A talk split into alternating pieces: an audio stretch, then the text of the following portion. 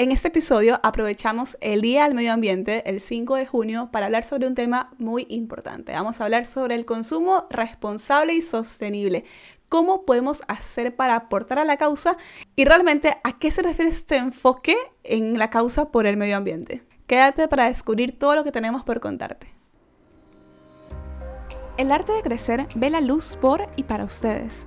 En una sociedad acelerada es tiempo de darnos un espacio para reflexionar, obtener herramientas útiles de expertos y no expertos y hacernos un camino más fácil de crecimiento. Hablemos de familia, amigos, relaciones, vida laboral y académica. Descifremos juntos el arte de crecer. Hola a todos y todas, sean bienvenidos a un nuevo episodio del arte de crecer. En esta ocasión vamos a hablar de un tema relacionado a la sostenibilidad.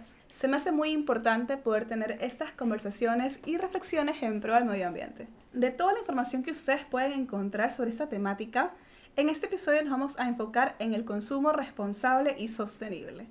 En palabras sencillas, consiste en la decisión que tomamos al comprar productos o contratar servicios considerando sus consecuencias ambientales, sociales y económicas.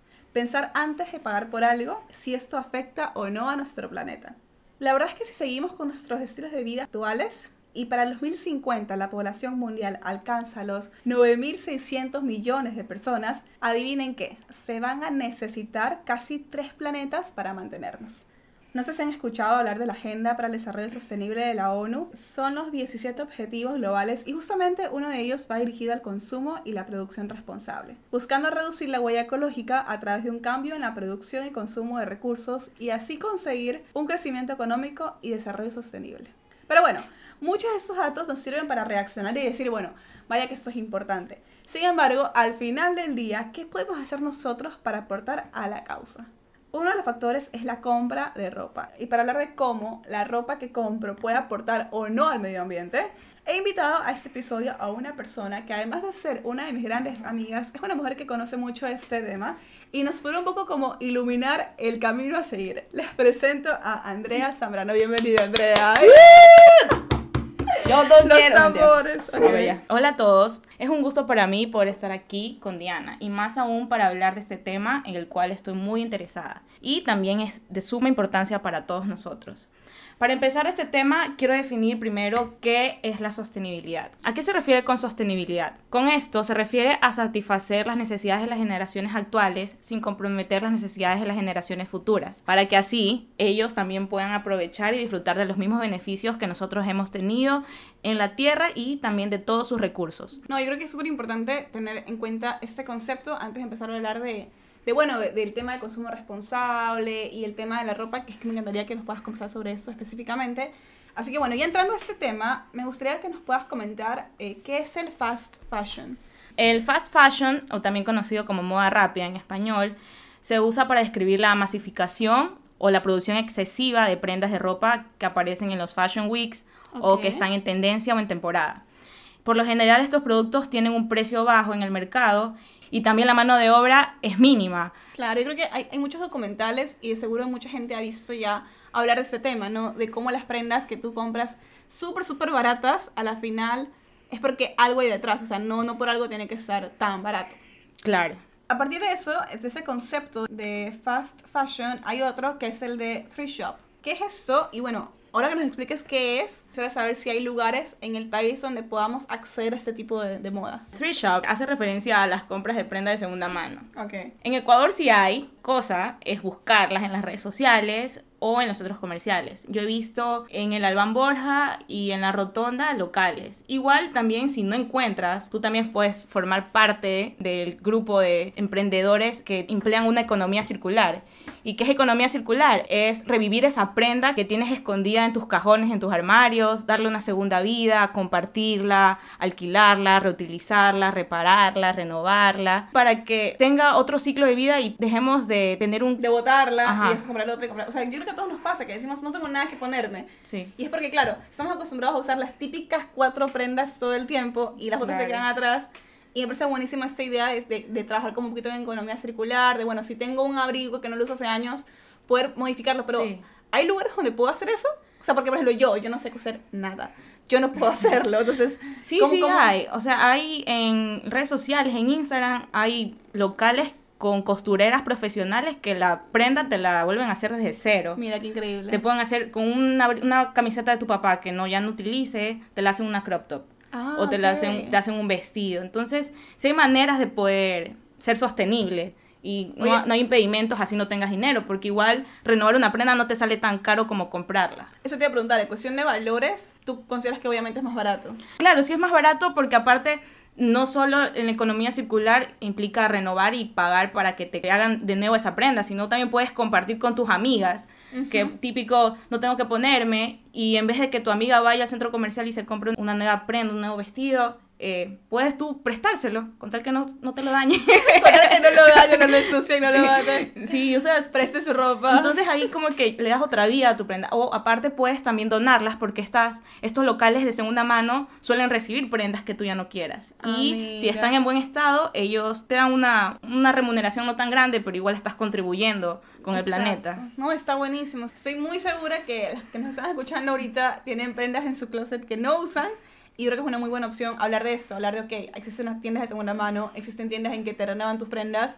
Y estas tiendas de segunda mano que decíamos, mira, no solamente puedes comprar, sino que si tienes ropa que realmente ya para nada vas a usar, pues la puedes eh, donar y hasta como tú dices, te pueden dar algún tipo de remuneración. Entonces, bueno, yo creo que arrancamos de una a hablar un poco de la ropa porque yo sentía la necesidad de este tema, porque siempre que hablamos como de consumo, quizás para pensar en agua, luz, plásticos, pero quería un poco salirme de, de ese marco para hablar sobre la ropa. Pero realmente, ¿por qué crees tú que es importante hablar de la industria textil? Primero porque la industria textil es una de las más contaminantes en el mundo. Luego la de, la de transporte, energía, estas son aparte. Pero si te das cuenta, el negocio de la moda es uno de los que más produce dinero, tiene una buena economía, pero lo malo es que este negocio de la moda es responsable del 20% de las aguas residuales globales. ¿Y por qué las aguas residuales? Porque estas industrias lavan el algodón, las telas, las tienen que teñir y también es el responsable del 10% de las emisiones globales de carbono por las industrias. Pero algo que me motiva a seguir como que impulsando la educación en este tema es que no todo está perdido, porque cada vez hay más personas que están cambiando su estilo de vida y la manera en que consumen. Hoy en día existe una preocupación con el medio ambiente y su ética de consumo. Y por eso en consecuencia esto ha incrementado el interés en las personas, en más en las nuevas generaciones Claro, verdad. porque ellos están más en contacto con ese tema y aparte a ellos los va a perjudicar más, porque quizás... Claro, quizás no tanto a ellos, sino como a sus hijos. Sí, pero o sea, más- más ajá. directo, ¿no? Pero es que, por ejemplo, lo de la agenda ya, Ya. dice que en el 2000, que estamos, 2022, en el 2050 ya vamos a estar mal y en 2050 vamos a seguir vivos. Obvio. Entonces, como que a ellos, por lo menos nosotros vamos a estar viejitos ya. No, Y- pero sabes que es totalmente cierto. Yo conozco, tengo una compañera en el trabajo que decía que su hijo, su hijo que está en la escuela, le enseña a ella Sí. como a reciclar o a hacer, o sea, como que de tan pequeñitos, un poco tienes como esa conciencia. Y es lo que tú dices, ya para el 2050 ellos van a estar y van a estar bien, nosotros vamos a estar viejitos, pero les va a afectar directamente. Sí, claro, y aparte ellos no van a tener el acceso a ciertos recursos que a la final con el tiempo se van a ir disminuyendo. Totalmente. Todos los recursos que no son renovables. Eso es lo bueno, que ahora las escuelas están implementando eso de educación ambiental, en las universidades también. Claro, claro. Eh, Por otro lado, lo malo es que, por ejemplo, nuestros padres, nuestros abuelos, como el problema no era tan, o no se sentía, ellos no veían eso como Una necesidad. ah, ajá. Y por eso ahorita es como que El momento de actuar. el momento de actuar y la gente está empezando a tomar conciencia. Y había leído que en un estudio en el 2019 indicaba que las búsquedas online de moda sostenible se habría triplicado en el periodo del 2016 al 2019. Eso quiere decir que La gente está interesada. la gente está interesada, quiere cambiar su estilo de vida y eso. Y para eso estamos acá, para eso las opciones. Para educar a las personas. Me encanta. Oye,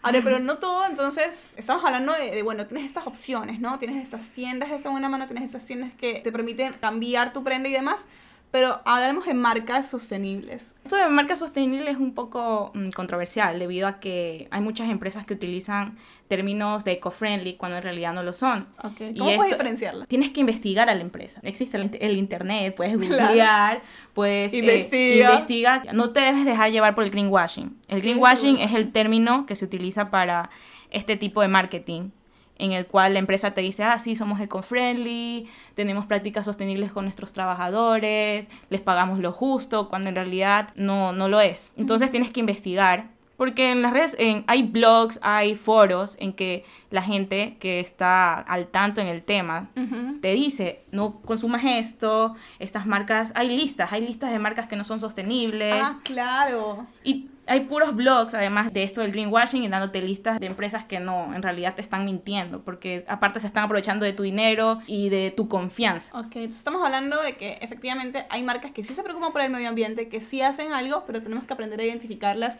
y no dejarnos llevar por este greenwashing que tú le llamas, como este marketing que te dice, mira, yo soy eco-friendly cuando en realidad no lo soy y lo hago simplemente como para tener esta, esta identificación o este sello que me permita tener más clientes. Entonces, saliendo un poco del tema de la ropa, ¿no?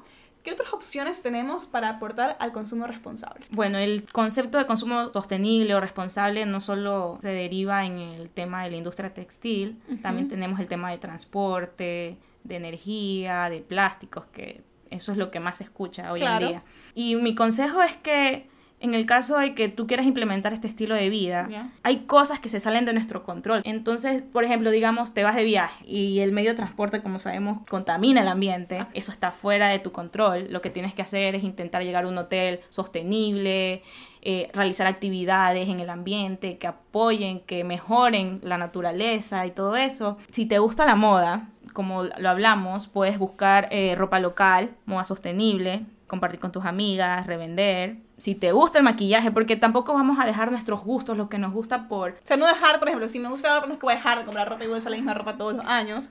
Simplemente es poder darle esa segunda vida. Sí, o sea, no tampoco vamos a dejar de seguir viviendo y que nuestros gustos ya desaparezcan por este motivo, porque en realidad... No, consiste en eso. No consiste en eso, tú también tienes que disfrutar la vida, ya lo sabemos. Entonces, si te gusta maquillarte, intenta utilizar maquillaje que no te estén animales. Salió una campaña súper fuerte sobre eso, no sé si lo recuerdas. Sí, la del conejo. La del conejo fue súper fuerte y yo creo que impactó muchísima gente. Pobre conejo. Y al final de esta campaña, la gente un poco la usaba para mostrar qué marcas hacían este testeo. Y va un poquito ligado a lo que tú decías. Sí, que busquen. Exacto, busca, investiga. Y, ya va a ver.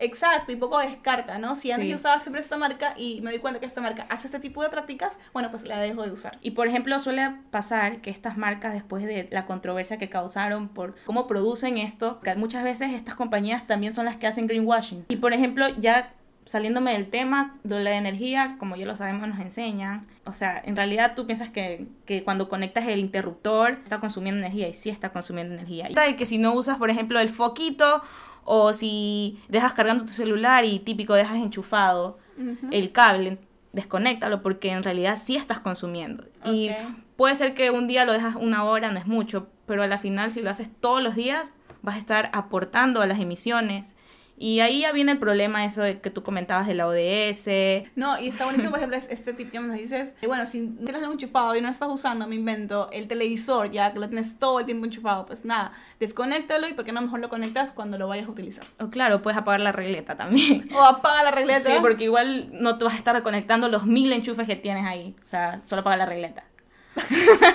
o también intenta comprar uno. o también directo, o sea pero, o también comprar electrodomésticos que no consuman mucha energía. Existe también obvio. Hay muchas maneras de, de, aportar. de aportar con el medio ambiente. En el caso de que la gente que no, no tiene los recursos hay que ser comprensibles y no juzgar porque no sabemos la realidad de las otras personas. Aparte no vivimos en un país del primer mundo, tenemos necesidades, necesidades básicas y no por eso vamos a mirar sobre el hombro de la otra persona, no, no hay que criticar. Tú tenías algo que estábamos conversando el otro día que, que, hablaba de eso justamente, de bueno, o sea, cada uno creo que hace lo mejor que puede. Sí. Y estamos aquí aprendiendo, ¿no? Porque hablábamos de que las generaciones pasadas a nosotros que no tenían esto muy en mente, nosotros llegamos a aprender un poquito, ya los que están más, más adelante de nosotros lo tienen más como intrínseco.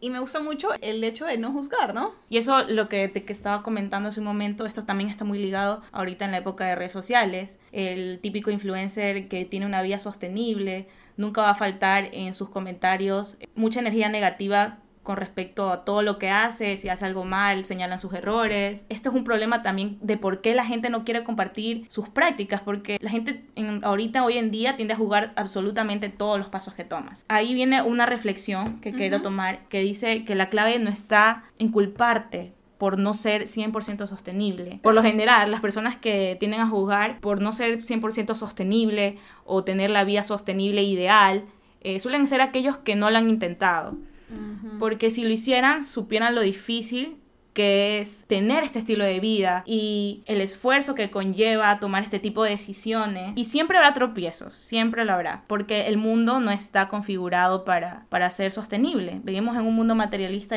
y consumidor y podemos hacer el cambio también, pero también debemos recordar que estas prácticas de sostenibilidad tienen un mayor impacto si actuáramos en conjunto, así sea con pequeñas acciones. Yo aliento a las personas a dejar de hacer estos comentarios negativos en los perfiles de otras personas, tratar de comprenderlos porque igual todos tenemos diferentes circunstancias y quiero motivarlos a que tomen decisiones más éticas, sostenibles y consumir de manera responsable porque este es el único planeta que tenemos. Y, me encanta el, decir eso, el decir, bueno, nosotros también podemos hacer un poquito como la ayuda y el cambio y no como que juzgarnos o culparnos si no estamos siendo 100% sostenibles. Yo creo que igual teniendo pequeñas prácticas, poco a poco como estamos aprendiendo, ¿no? Y poco a poco es irnos adaptando a esta nueva vida sostenible, ¿no? Para aportar al menos un poquito y así vamos a sumar estas pequeñas acciones en una gran acción. Bueno, entonces estamos grabando este episodio el 5 de junio, el Día Mundial del Medio Ambiente.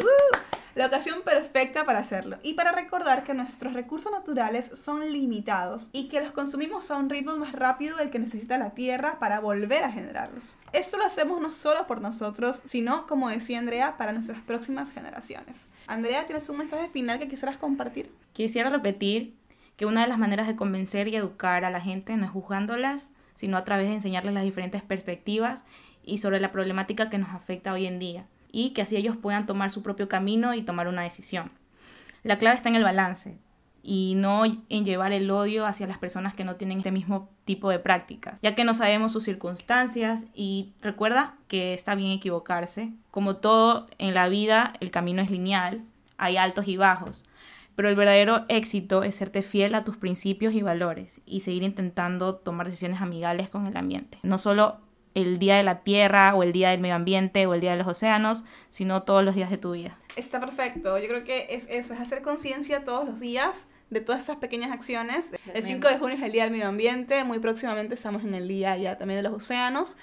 Y estos días nos sirven igual como para tener conciencia y poder hablar del tema, más no quiere decir que los otros días no podamos ser sostenibles o intentar hacer estas pequeñas acciones. Andrea, te agradezco por darte el tiempo, la preparación, el estudio. Gracias a ti. me, me, gusta mucho hablar de este tema y, y me encanta que la gente empiece a abrir los ojos y darse cuenta de los problemas que tenemos. No, está, está muy bueno. Yo creo que nos sirve bastante y lo más importante es que estoy consciente de que esta generación está preocupada por eso y creo que eso es lo mejor. Al menos está consciente de que hay un problema, ok, es hora de actuar.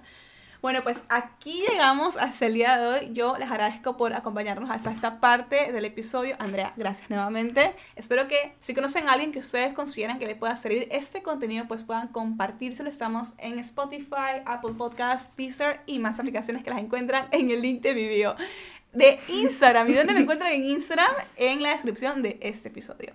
Entonces, bueno, que tengan una muy, muy linda semana y nos vemos en el siguiente episodio del Arte de Crecer.